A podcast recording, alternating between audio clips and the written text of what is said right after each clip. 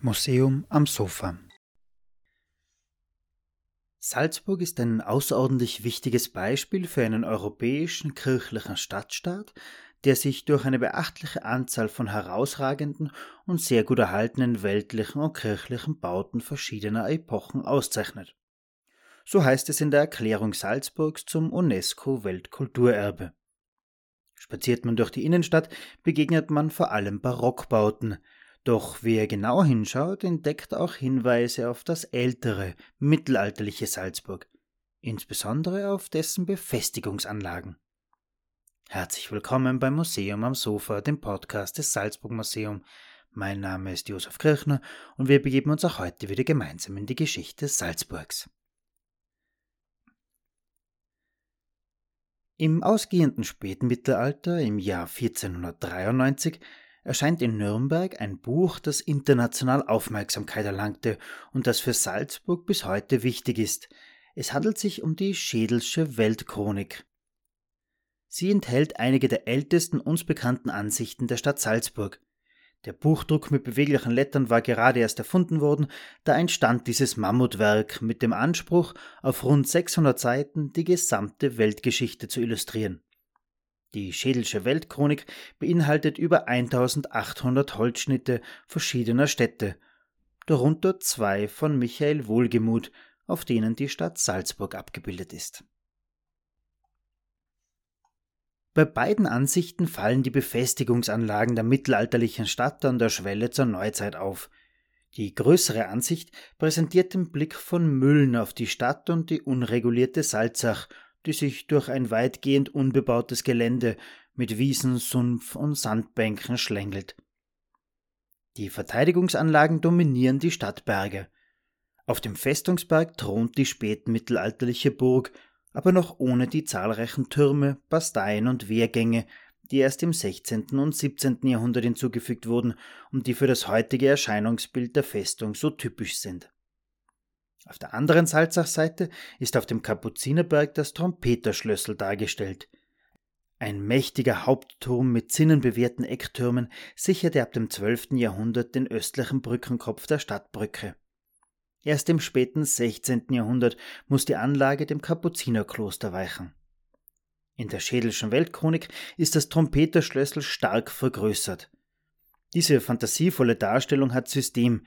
Die Bürgerhäuser sowie die Stadtmauern sind eher symbolisch und nicht bauhistorisch korrekt wiedergegeben. Die Festung und der Dom wurden dagegen realitätsgetreu abgebildet. Stadtmauern, Türme und Tore sind in beiden Abbildungen deutlich erkennbar. Sie gehörten also auch zum spätmittelalterlichen Bild der Stadt Salzburg. Die Skizzen für die beiden Holzschnitte der Stadt Salzburg entstanden um 1460. Es gibt aber eine Ansicht der Salzburger Befestigungsanlage, die noch einmal gut 200 Jahre älter ist. Auf dem ältesten erhaltenen Siegel der Stadt Salzburg, auf einer Urkunde aus dem Jahr 1249, sieht man eine zinnenbekrönte Mauer und drei Türme, zwei davon mit Stadttoren. Eine adaptierte Form dieser Darstellung findet bis heute als Wappen der Stadt Salzburg Gebrauch. Diese Darstellung legt nahe, dass es bereits im 13. Jahrhundert eine Stadtbefestigung gegeben haben muss. Untersuchungen an den erhaltenen Mauern haben ergeben, dass es schon im 11. oder 12. Jahrhundert Stadtmauern gab. Deren Reste sind nur mehr vereinzelt erhalten, zum Beispiel in der Lederergasse oder im Gebäude des Sternbräu. Es führte eine Mauer vom heutigen Gstettentor, dem damaligen Schleifertor, entlang des damaligen Salzachufers bis zum Nonntaltor. Auf der rechten Flussseite wurde der Brückenkopf mit einer halbkreisförmigen Mauer gesichert. Sie reichte vom inneren Steintor über das Imbergschlössel bis zum Lederertor und war damit recht engräumig. Das zeigt uns auch, wie klein das mittelalterliche Salzburg noch war. Die Mauern selber fielen dagegen mächtig aus. Stellenweise wurden sie bis zu zehn Meter hoch und zwei Meter dick gebaut. Wenn wir über Mauern in der mittelalterlichen Stadt sprechen, dann dürfen wir auch die Mauern innerhalb der Stadt nicht vergessen. Diese trennten bestimmte Gebiete voneinander. Häufig hatten Klöster oder Domkapitel eigene Gerichtsbarkeiten und Privilegien in sogenannten Immunitätsbezirken. In Salzburg gab es sogar drei davon. Neben der sogenannten Bischofsburg mit der Grundherrschaft des Domkapitels hatten auch die Klöster Nonnberg sowie St. Peter eine eigene Grundherrschaft. St. Peter trennte im 12. Jahrhundert den eigenen Bereich weitläufig ab. Diese Mauer verlief vom Gstettentor über die Rückseite der Häuser in der Getreidegasse und der in der heutigen Sigmund Hafner Gasse bis zum eigentlichen Kloster inklusive Kirche, Friedhof und sogenannter Katakomben. An einer anderen Stelle kann man heute noch deutlich eine innerstädtische Grenze des Hochmittelalters erkennen. Bereits um 930 wird in Urkunden die Pforte oder auch eine Porta erwähnt. Es handelte sich dabei um das Haupttor der Bischofsburg. Heute befindet sich dort der Durchgang zwischen Residenz und Wagplatz. Außerhalb des Tores, wo heute der Wag und der Mozartplatz liegen, befand sich die älteste Siedlung von Kaufleuten in der Stadt. Salzburg war am Ende des Mittelalters demzufolge eine schon flächig bebaute Stadt mit zahlreichen Kirchen, Türmen, Toren und Mauern, über allem thronten auf den Stadtbergen die Burg und das Trompeterschlössl als Wehrbauten.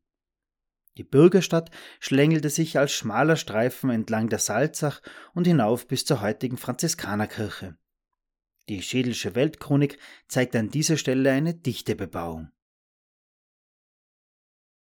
Reste der hoch- und spätmittelalterlichen Befestigungsanlagen sind heute noch vereinzelt sichtbar, zum Beispiel die Bürgerwehr und der Rote Turm am Mönchsberg sowie die Stadtmauerreste in der Paris-Lodron-Straße. Zu Beginn der Neuzeit brauchte es schließlich aber auch in Salzburg neue Befestigungsanlagen, da sich die Kriegsführung aufgrund der Verbreitung des Schießpulvers maßgeblich änderte. Das war das Museum am Sofa für heute. Abonnieren Sie uns auf Spotify, Soundcloud, Apple Podcast oder Google Music und verpassen Sie so keine weitere Folge von Museum am Sofa. Im Gegensatz zur mittelalterlichen Stadtbefestigung ist von der frühen neuzeitlichen heute noch einiges zu sehen.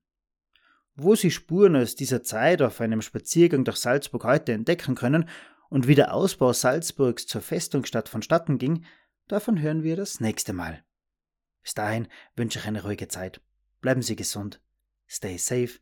Stay tuned.